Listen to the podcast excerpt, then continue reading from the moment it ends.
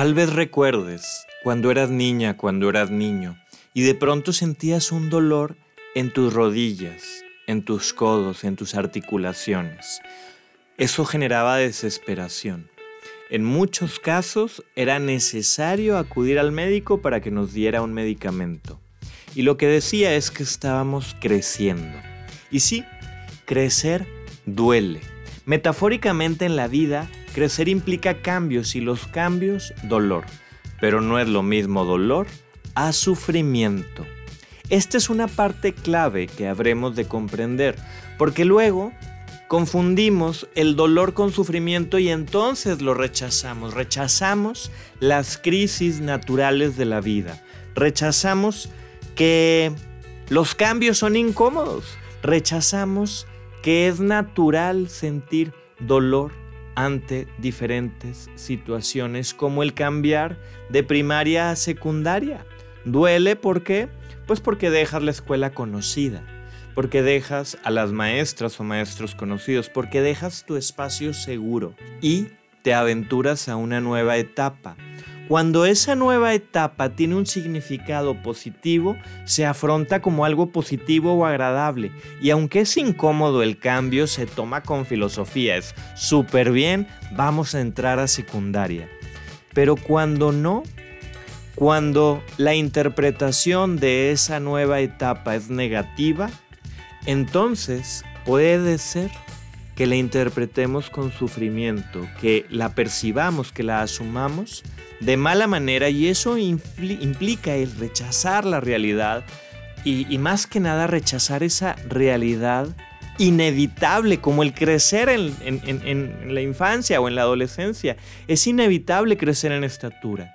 Si alguien no ha vivido su infancia a plenitud, o si alguien tiene miedo a crecer por alguna creencia incorporada en su psique, tal vez le implique sufrimiento. Te saluda tu servidor, el doctor José Sanper, y te recuerdo que me sigas a través de redes sociales, en Instagram, en Facebook y en Spotify, como DR José Sanper. ¿Qué es el sufrimiento? El sufrimiento nace de rechazar la realidad rechazar lo que es, rechazar lo que está ocurriendo, como cuando alguien pierde algo o pierde un ser querido y rechaza esa realidad, entonces sufre.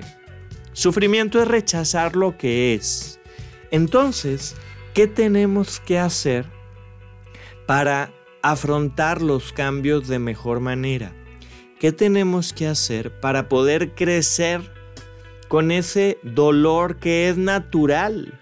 Ante cualquier cambio en la vida. Y ojo, los cambios ocurren de manera permanente en las personas, en las relaciones, en el mundo, en las familias.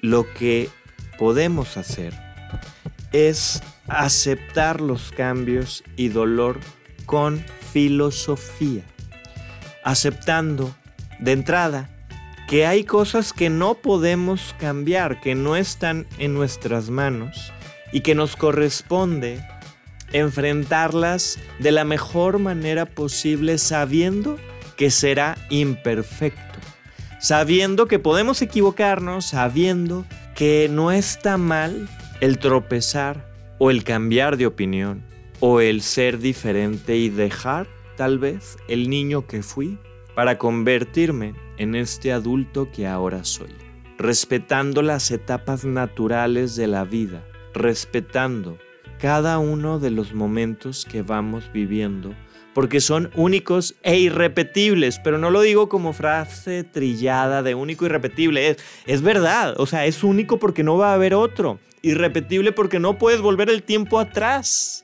Así es la vida, única e irrepetible. El tiempo único que existe es el del presente, aquí y ahora.